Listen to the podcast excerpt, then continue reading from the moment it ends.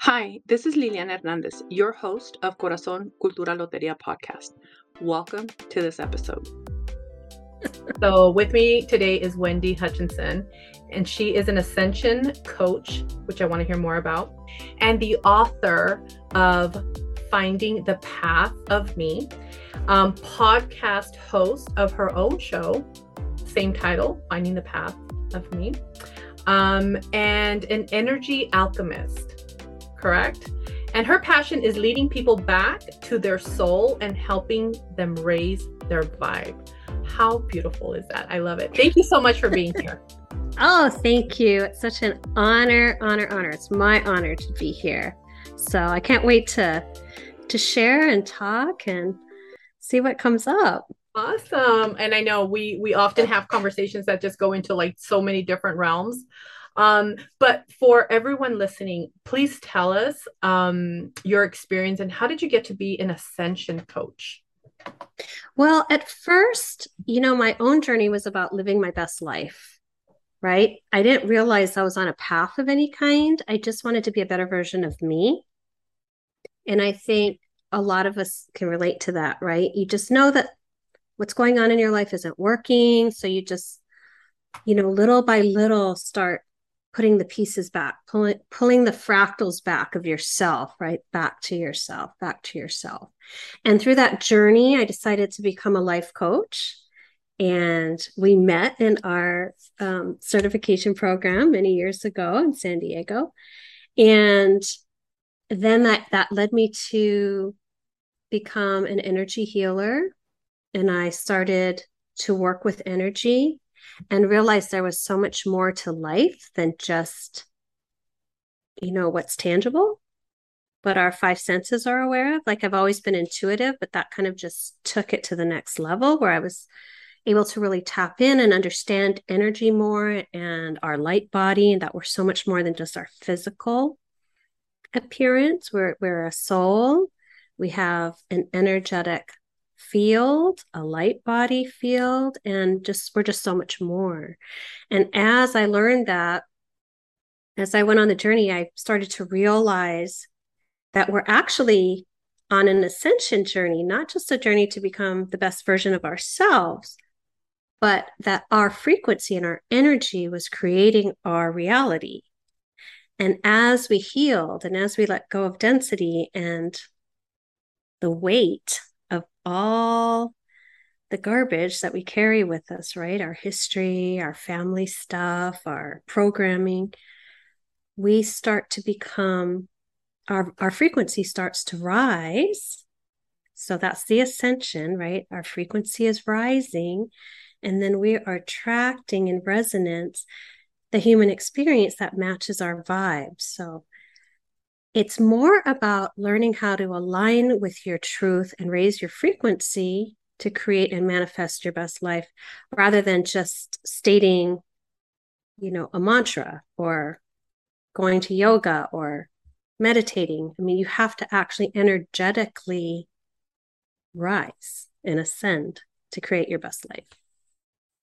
Thank you for sharing that, Wendy. And I have to share this story because I think it's one of one of the things that just like you said ascended me into just a different whether it's level or realm. So i had um done some energy work with you a few years back right? And um it was an interesting time in my life number one but we did this energy work um and we were done we had a conversation and I went about my day and my week. And what happens to me in that, oh, I think it was like a four day span, is that I literally fall apart. I remember that. Yeah. And I am literally crying yeah. on a daily basis. And I'm like, what's wrong with me? Right. And I initially I thought, oh my God, of course, you know, women, what do we tend to do? Oh my God, is it PMS? Oh, it has and I'm looking at, at at my, you know, my calendars and I'm li- I'm like, no, but you know, I'm like, nothing else. What is wrong with like I am just like shedding tears on a daily basis yeah. to the point that on this um, Thursday evening, I, I Thursday afternoon, I called you after having finished teaching a class. And yeah. I remember thinking, leaving this class, I am calling Wendy because she she broke me. There is something wrong with me. Do you remember that phone call? I remember the conversation. And I'm sitting in the parking lot of this university sobbing and I'm calling you and I'm like, Wendy, I don't know what this session and I can't stop crying and blah. and in Wendy fashion, in just this calmness and in the stillness from you, you said, This is where you need to be. Mm-hmm. Let it mm-hmm. happen. Mm-hmm. And that just made me feel like, okay, maybe this is supposed to happen. And you reminded me tomorrow there is an eclipse, if I remember correctly. And there was an energy field closing, I believe you told me. And I was like, okay, well, you know, so was all right, well, I'll talk to you later. That's fine. And and and we hang up, and I drive home, and I'm thinking, well, I'm only giving her till tomorrow, and it change tomorrow. and sure enough, I woke up that um, Friday morning in such a different space like yeah. it was the calm after the storm. Yes. I woke up thinking, wait, I'm not even feeling emotional. Like, wait, something because the past four or five days was tough. Yeah. Right? Yeah. Can you explain to us like what what is that? What was that? I think I think we're programmed to associate any kind of healing work that we do as feeling good. Like, I'm going to get this massage. I'm going to feel amazing. I'm going to go to the spa. I'm going to feel good. I'm going to go on this retreat. I'm going to come back just nourished and refreshed. And you have a certain picture in your mind of what that healing or that cleansing feels like, what it looks like, and it's positive. Yes. It's positive. It's good.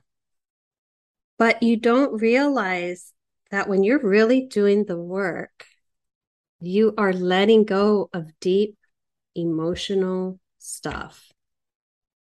And that sh- we call it the shedding and releasing, you know?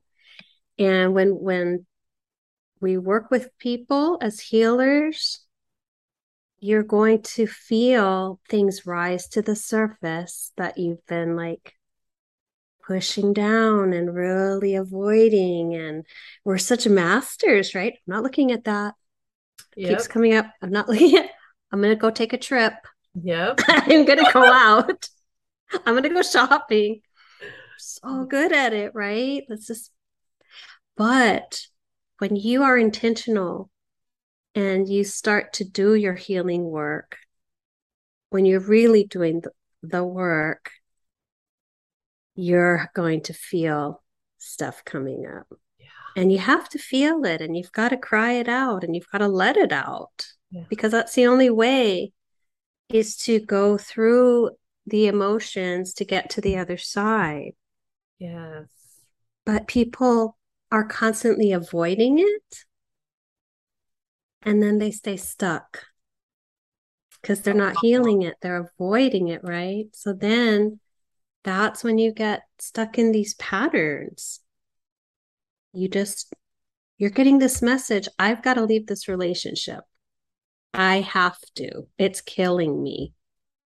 And then your mind's like but x y and z i'm comfortable. I know exactly what i'm getting. I'm financially stable you're you could be soul crushed. You could be like mm. dying slowly on the vine. Mm-hmm. be like no i'm gonna you're so afraid of change. I'm just gonna stay in this. I'm gonna make it work at my expense right? Yeah and and years go by. Years go by. Years go by. That's an example right? Where you just keep recycling and being miserable and you're like gosh i'm so miserable. God if yep. only, I always say there's this big if only. People cling to the if only. If only X, Y, and Z could happen, I'll be fine. I'll be fine. If only they could change. If only my kids would listen. If only my boss would quit so he'd stop torturing me. Right. There's a world of people who live in this if only fantasy. Yeah. yeah. Instead of just being like, wow, this is soul crushing and I need to get out. Right. And then do it. That's And- you got only you can save yourself, right? Exactly. And that's what I was going to say that we're always tending to look to someone else to fix our problem. Yes. We have to be the one to make the choice. And when you say, you know, in this relationship, you can substitute that for anything, right? It's the relationship, it's the job, it's the friendship, it's the the the the home you live in, it's the town you live in, it's Mhm. you know, moving away from immediate family, it's moving away from extended, it's fill in the blank, Whatever it is. whatever it is. But ultimately, it comes back to a relationship. It's all mirroring a relationship with ourselves. Mm, Us not showing up for ourselves, us feeling unworthy, us being reflected and put in situations that are saying, choose yourself and honor your worth. mm. Always, always, always. It's coming back to us. But we just keep pushing it down and being like, no, if they would just change, I'm going to hang in till they do. And then they never do. like, you know, And then, like you said, soul crushing, right? We're just yeah. slowly Yeah. withering away. I, I- you know, when when you say that part of like, you know, things come up, and for me, it was in the sense of shedding tears. But I also Yeah. remember, like, even just when I would ask the questions, like, "What's wrong with me? Why?" and I would have thoughts like it was this pain, or it was like there was literal memories that I had that I was like, "Yeah, that made me sad. Yeah, that was not a good thing that happened." I did go through that, and I was literally like almost grieving certain parts of me and I remember vividly even childhood pieces, Yes. right? Yes. Giving ourselves the opportunity to be like, what am I sitting with? Because if we're like busy, busy, busy, wipe away tears, thinking it'll go away, it's just PMS, Mm-hmm. right? Exactly. And not really looking at the thing is we go back into the cycle, right? Right. But creating the space is so important. You know, we need to really create silence and space in your bathtub or in your car or listening to music or creating space in nature or you have to give yourself the space to allow those things to surface.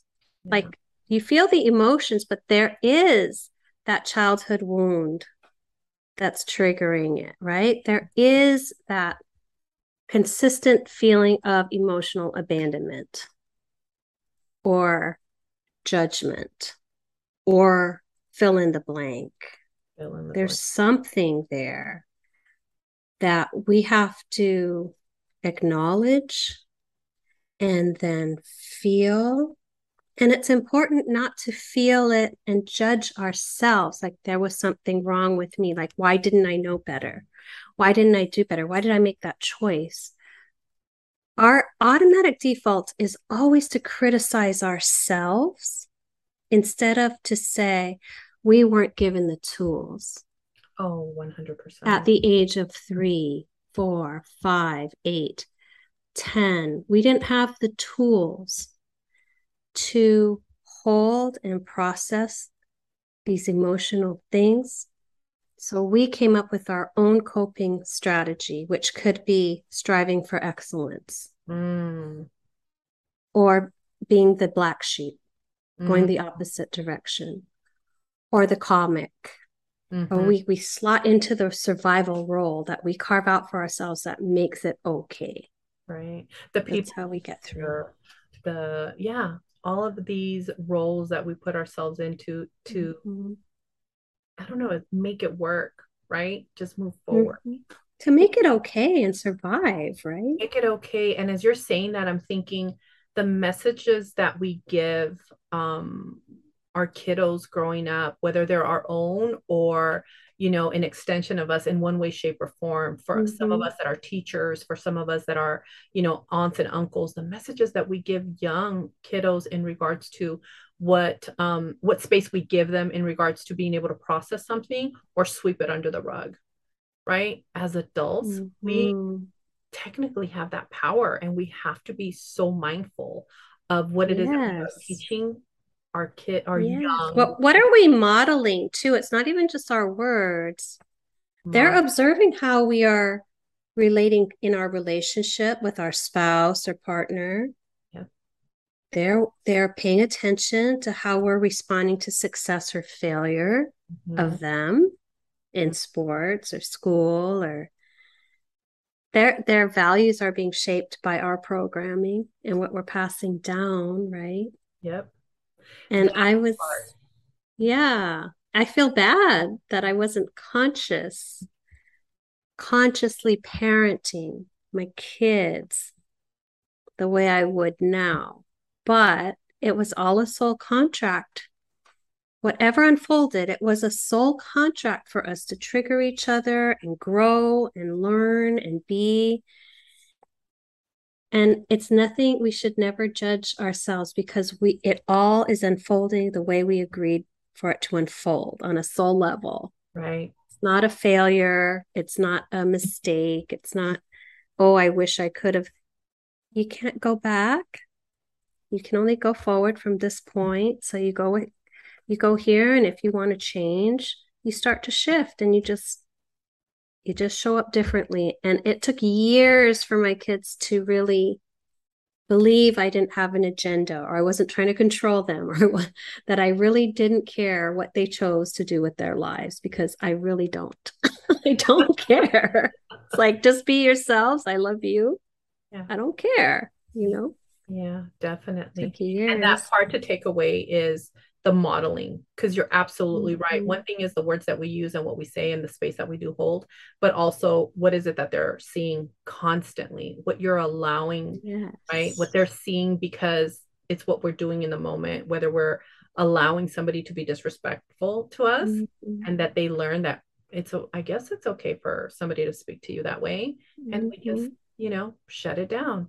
So Right. thank you thank you for that because again that as you're talking about ascension and the the work that you've done and having personally received it from you i just that is such a moment in time for me that often stands out like that mo- that had to happen and it had to happen in that way I want to say to your listeners that it's so important that we approach ourselves with compassionate inquiry.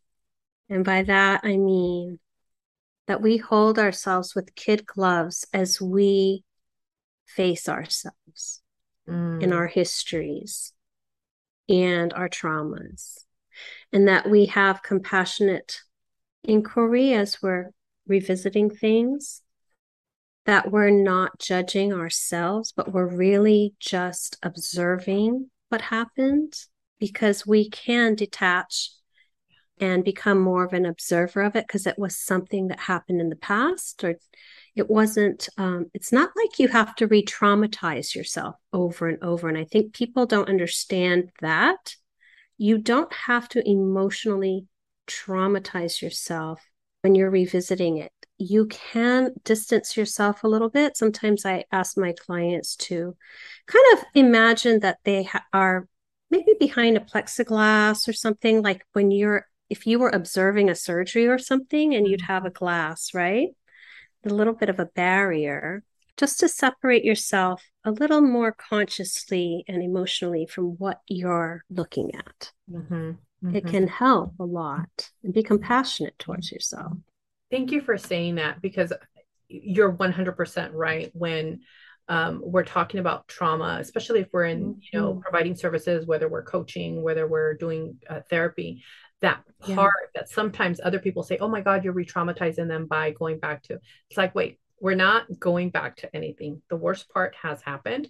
Right. Back and observe, right? Right. From like almost this third person sort of position. Exactly. Exactly. It's like you're watching it on a, on it's like a movie now. Right. You're observing it and you're like, what am I what am I taking away from this? What was the pattern? What was the pattern? What was the patterning? For me, it's a lot of my work is about connecting the dots of patterning. Mhm. Like, oh, your mom was really conscious about you being chubby. And she always made comments. Or or you had there was always some reinforcement that there was something physically not good enough. Then you're going to see why you starved yourself in high school. right or why you felt unworthy or why it had nothing to do with you it had everything to do with the verbal cues and the socialization and her programming her lack of confidence in herself whatever it had nothing to do with you. Exactly. And like almost all of it had nothing to do with you. But we internalize it because we're so fragile and we're so sensitive as children and we're so open and we're just absorbing all not only the good stuff but all the negative and the bad stuff too right and it's so hard it's so difficult and you know when i hear you say that i think about a child hearing observing absorbing all of it because yeah. our sense in that moment is to to be loved and to belong Yes, a hundred percent.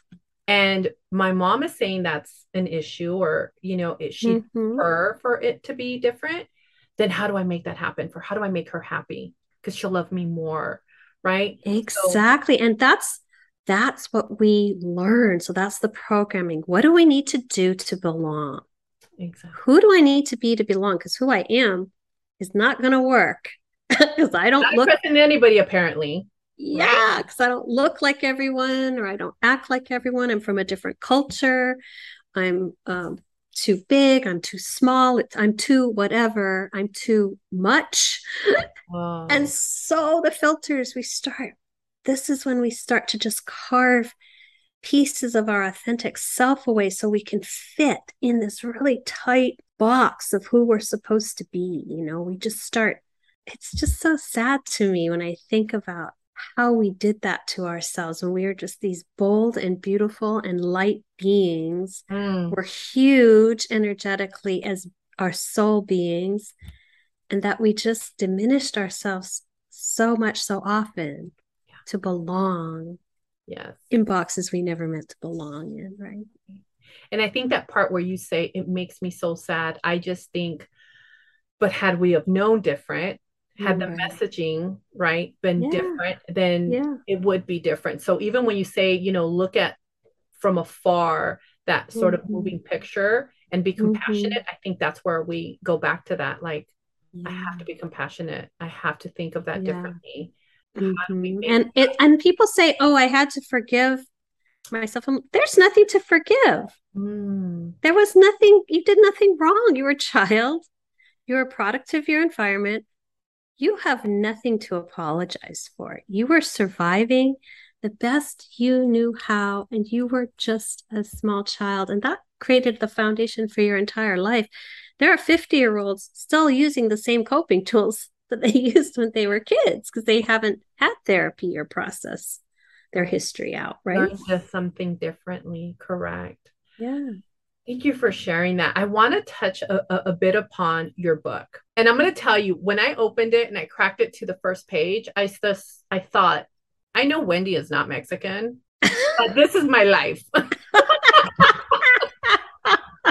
There's so much crossover, right? Oh my. Um, in a lot of different cultures where there's these really high, you know, really high standards, mm-hmm. and then, you know, religion Mm-hmm. Whatever religion you participate in, correct, um, is is shaping you in some way, shape, or form. I was raised Catholic, so that Latina Catholic yep. vibe is in there.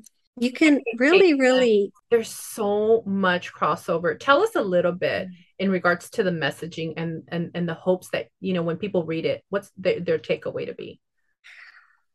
I really when I was writing that book, and it really is a guide, right? There's journal prompts at the end of each chapter, which I encourage people to to do because it helps to incorporate what I went through, but how they can relate it back to themselves and their own journey. The whole purpose of it was I wanted people to realize that they were they've always been worthy.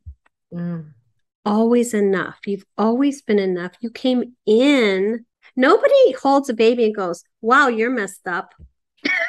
Right. you, know, you come in like perfect and bright and light and just an ex- full expression of yourself. If a baby's upset, they tell you. If they're happy, they tell you. I mean, they're not trying to make you happy.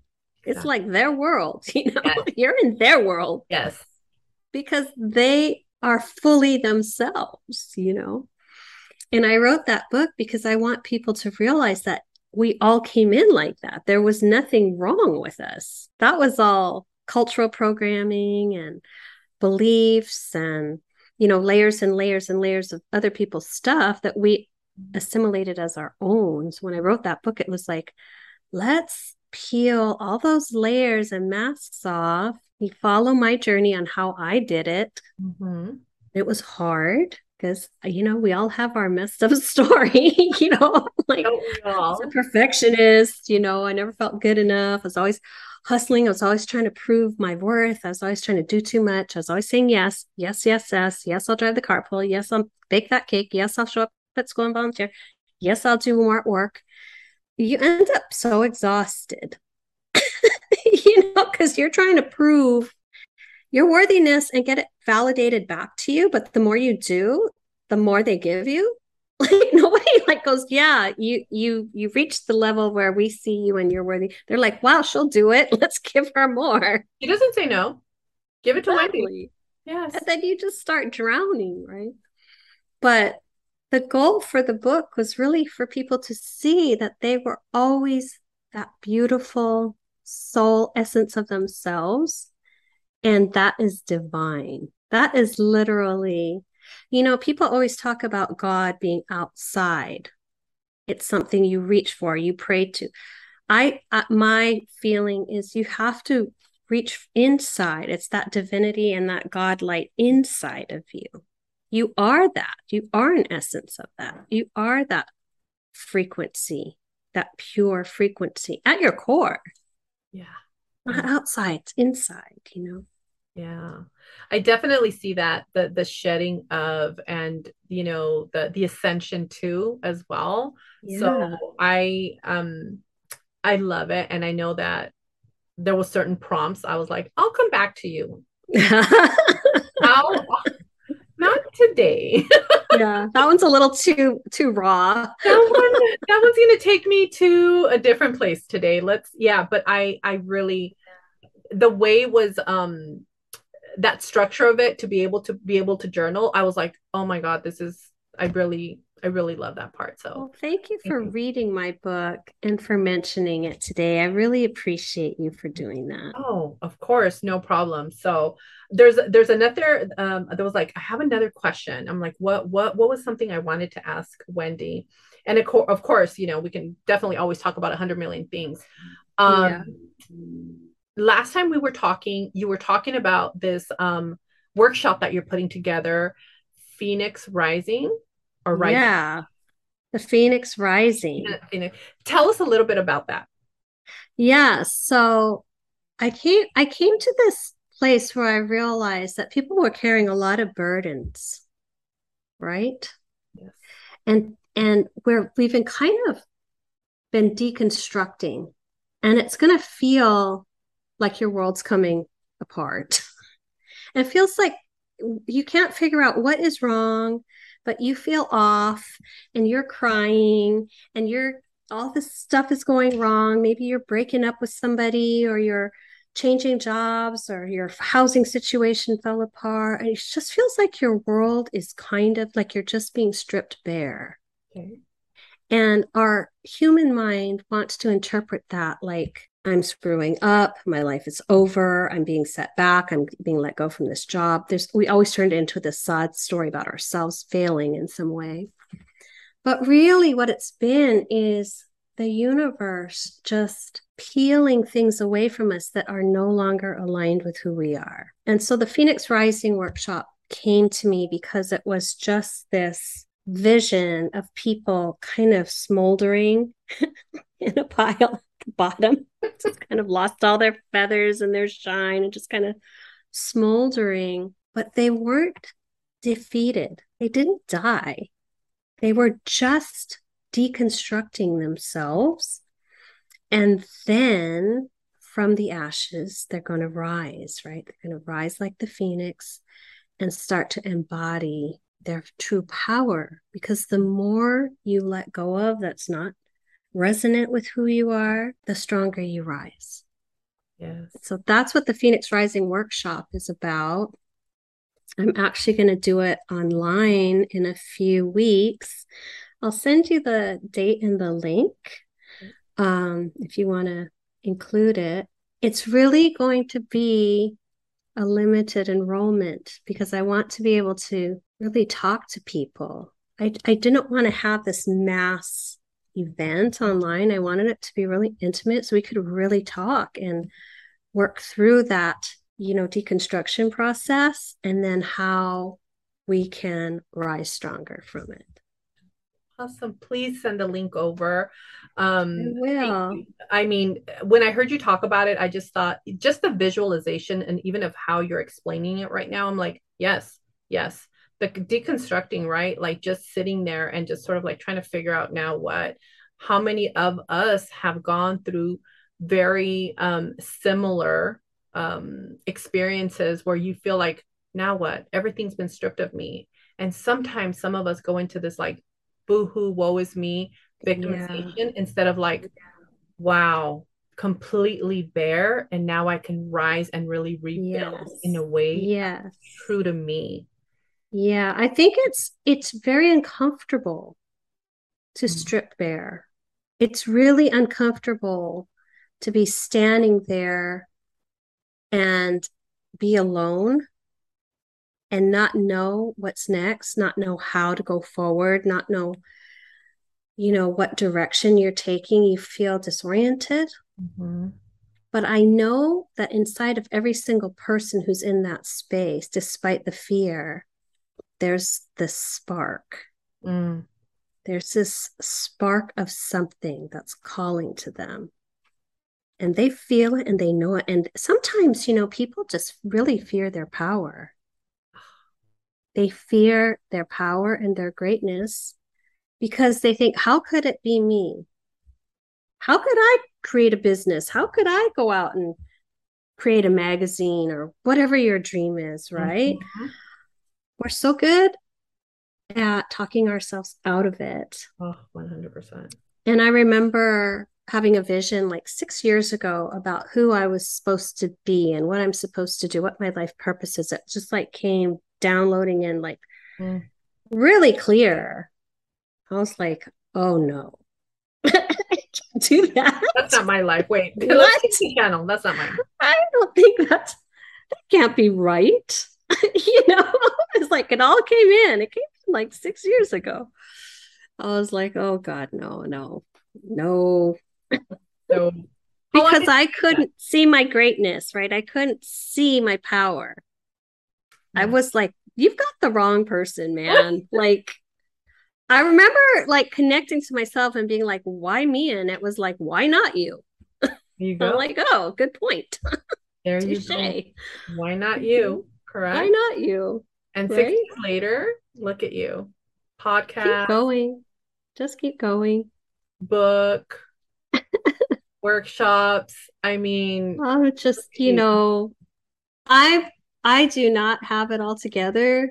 And people go, wow. I'm like, I'm just winging it over here, you guys. Like, I'm just kind of trying to figure it all out, just like everybody else, you know. I'm just like, but the but the key is to just go forward. Do something, you know, like research a, a website name or do something small. You know, you don't have to create this whole program in a day. Yep. Just take one step and then you take another step and and be kind to yourselves and allow yourself to make mistakes i'm so technically challenged i it's just a wing and a prayer for me like i don't know how things come together. You know there's people who are so polished and i'm like wow how do you do that? Because i just can only be me. Mm-hmm. i stumble over my words sometimes. Mm-hmm. i do podcasts. I talk way too much way too much because I love to talk and we start getting into conversation and I'm like I'm supposed to be letting the guests talk. Start talking over them oh I'm I'm I'm a work in progress for sure no and thank you for sharing that because it just goes back to that the essence of who you are we are yeah. who we are and yeah. we're not um who hasn't had those thoughts right for myself, I mm-hmm. mean, this is the reboot of my first podcast because I was like, wrong direction. Let me try this again. and and I, I thought I literally on I'll, I'll be honest with you, I, I haven't said this out loud to many people, Wendy. Now it'll be broadcast to everybody. Was what the hell am I doing? Who do I think I am? Like, what's wrong with you? Like, just continue doing what you're doing. Like, stay in your lane. You know therapy. Continue to. And I was like, but I've had this dream, and mainly since you and I met, because I remember having verbalized it at our training, at our certification. Mm-hmm. And I was like, this is what I want to do. And I do want to have a podcast. And I do want to talk about this. And I do want it to be in Spanish. And I do want it to be in English. And I want it to be in both. And blah, blah, blah, as I love to talk as well. Right. did the first run. And I just thought, brakes, hold on, nope. And I paused and I was like, I'm going to look this. I'm going to look dumb. It's going to be stupid. I want to change the name. I'm just it. And then I just thought, wait a minute. This is for me. Right. Everybody has a doubts. Everybody just keep it pushing. Right. Just keep going. But also give yourself permission to pivot. Um, we can pivot. We we're here to to change and grow and expand. And if we keep doing the same thing, we won't. So I encourage people to shift, pivot. It's not a step back. It's just like, hey, I'm just going to sit here. I'm going to like assess all of my timeline potentials, every direction I can go, and then I'm going to choose one and I'm going to go. And if that doesn't work, you got it, you got experience, right? now you you move the needle a little bit and then you step back and you just again look at all your timeline potentials and go wow which direction feels right okay i'm going to go here shift pivot and go i mean that's how we ascend and evolve and grow right mm. it's not a failure it's not a failure to reassess and pivot exactly. at all exactly you know and i keep mm. attributing it to like anytime we're making a recipe if i don't like the direction it's going right there might be times where I have to like scratch it and just be like, start all over. Yeah. Or I'm like, I thought it was going to be lasagna, but it's going to turn into spaghetti. you know what I mean? Yeah, totally. So definitely pivoting and giving ourselves permission to be able to do that, to look and learn. And you're exactly. right. Exactly. That's what it's about. Yeah. It's all about learning. I started baking mm-hmm. like scratch baking with the sourdough starter. I know there's a million really good bakers out there. I'm not very good at it, but it brings me joy. Mm-hmm. And you know, the other day I I baked this horrible piece of crap. It was the sourdough loaf, and I just like threw it in the trash.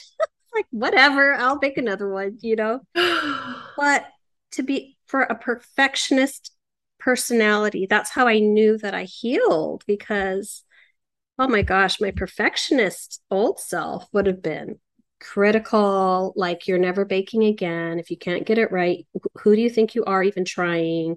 Like I had this whole negative, self defeating dialogue that I would have mm. processed. And I was just like, nah, this is going in the trash.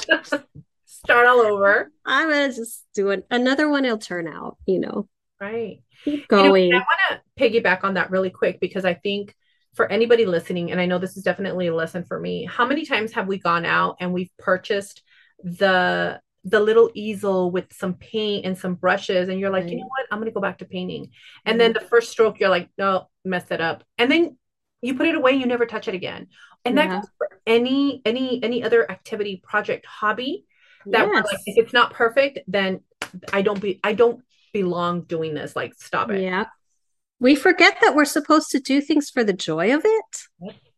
And that's what I realize. I love being covered in flour and working that dough and making my start watching my starter grow and double or triple and and it's just exciting to be creating something mm. for the mm. joy of it and not the result driven outcome Yeah. and I apply that to every part of my life mm. because I don't care. I just don't. I want to I want to enjoy my life. I don't really care what that looks like. like the outcome. You know, it's the process for me. Who am I becoming baking bread and throwing it in the trash? You know, I'm becoming someone by doing that, you know. Someone somehow. I'm become I'm becoming kinder to myself. I'm becoming more loving towards myself. I'm like, wow, that was fun, but let's try and make a good one next time. you know, I'm not like if you're not becoming kinder and more loving towards yourself, then what is what's, what's the, the point? point? You're like critical and mean and horrible to yourself. Right? Right. I mean, everyone we have enough of that in our lives externally. We should really be on our own team. Like that's really important to me. It's like I've got to always have my back because sometimes no one else does. Exactly. You know, it's got to, if I'm not even on my team, I got nothing, you know? So I really try to support myself, like mentally and emotionally, and honor where I'm I'm at. If I'm having a I can't get off the couch day, okay. That's what's happening right now. I'm on the couch with the dog, right? Watching the Great British Baking Show or something, you know getting another little recipe for the next you know round of yes. bread baking. Yes. It's all good. It all comes out in the wash. You know as you say that i'm thinking anybody that hears you say i don't care and they're like mm-hmm. but, I, but, I, do care how do what do you mean you don't care? Yeah. Tell us because that didn't happen overnight how do well, we get to that? I think what you you get to that place when you love yourself. Mm. When you truly love yourself, you're not defined by the successful bake or turning out the kid perfection or hitting an income mark. Those things don't really define me. So it's not like I don't care. I mean, I would have loved to have a really nice sourdough to eat, fresh out of the oven, but I'm not I'm not defined by it. You know, it's like I'm just going to carry on. Yeah. But you have to get to a place where you love yourself so much that those external things aren't a marker of your worthiness or success or well-being or um like quotient. Mm you know you when you love yourself then you're less reactive to the things happening in your life. Because you're not turning it into a story about you failing. You know and i think on that note of loving yourself and maybe if there's like one two tips of like how do you for anybody that says i don't know i thought i was loving myself but we're still really critical or mean to ourselves. What's yeah. practice we can put in place to love ourselves? You know, I will. Uh, I have to say, gratitude. Mm. Gratitude practice is really huge for two reasons. One is when you're in a state of gratitude, you can't be in a state of gratitude and suffering at the same time. So the deeper you're suffering, you go deeper into gratitude. So gratitude journal is so helpful right? So helpful. And secondly, just take one step back to yourself.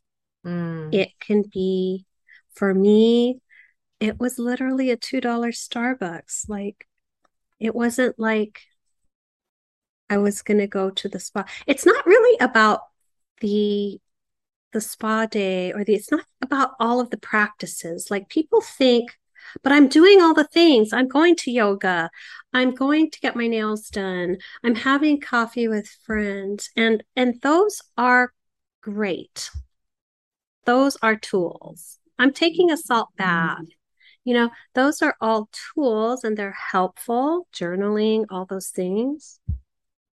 But if you're not truly inside in silence, listening to yourself and what emotionally is coming up to let go of, mm.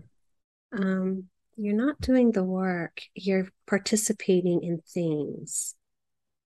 You're participating in things. You want to participate inside and it's a scary place, but there's a lot of people like us that help you, can help you, right? You can get therapy or you can get a coach like you, or you. Um, yeah, you could do energy work, you could do breath work. There's a lot of things that can really help you to connect back in to yourself, right?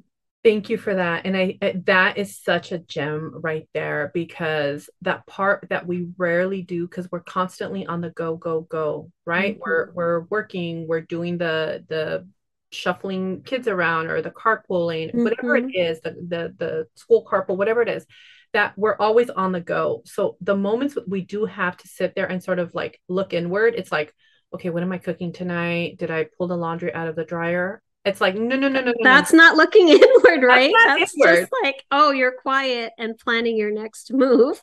exactly. so that part that we rarely and and that's the practice to sit there and think you know I, I i often share with clients something that i learned a few years back and it was called goddess hour i don't know if i've ever shared this with you no in goddess hour and it doesn't have to be an hour but it's i mean it's the name that i heard so goddess hour is basically you sit there like if it's in the morning when you wake up and you're out of bed and you mm-hmm. think okay before i jump out and start my day look inward what do, what does my body need right now what do I need right now? And you look inward and you and you're like, I really need to pee.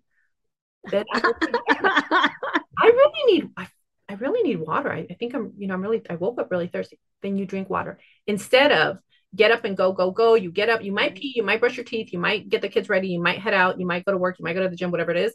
And you're like three hours later, taking your first sip of water. Right. Right. It's that part where you sit and you ask, what do I need right now? Yes. I love it. I love it. And don't mistake checking the boxes mm. for success or worthiness. That's not what it is. Finding yourself, loving yourself, elevating and healing yourself, that will change your life that. Not checking the boxes and being busy, right? Well, on that note, I think, you know, we have shared um, some, I think, definitely some some really good information. And, you know, any parting words from you as I'm trying to just squeeze out as much as I can. I want to say to every single person listening to this conversation, you're going to make it. Mm. You made it this far, you're going to make it. But you need to choose you. Choose you. choose you. If you choose yourself without the noise, without the guilt, without the all the things, right? Without like, oh, I might upset someone. No, have the courage and upset them. Choose yourself. Your life will change for the better. Thank you for that, Wendy. Thank you. Thank you so much for being on the mm-hmm. show, everybody. Wendy Hutchinson. Thank you. Thank you. It's an honor. Once again, this is Liliana Hernandez, your host. Thank you for listening to this episode, and don't forget to follow and share this podcast with others and if you'd like to share your story or have any questions for us, please send me a message. You can also find me on Instagram at Corazon Cultura Loteria. Thank you.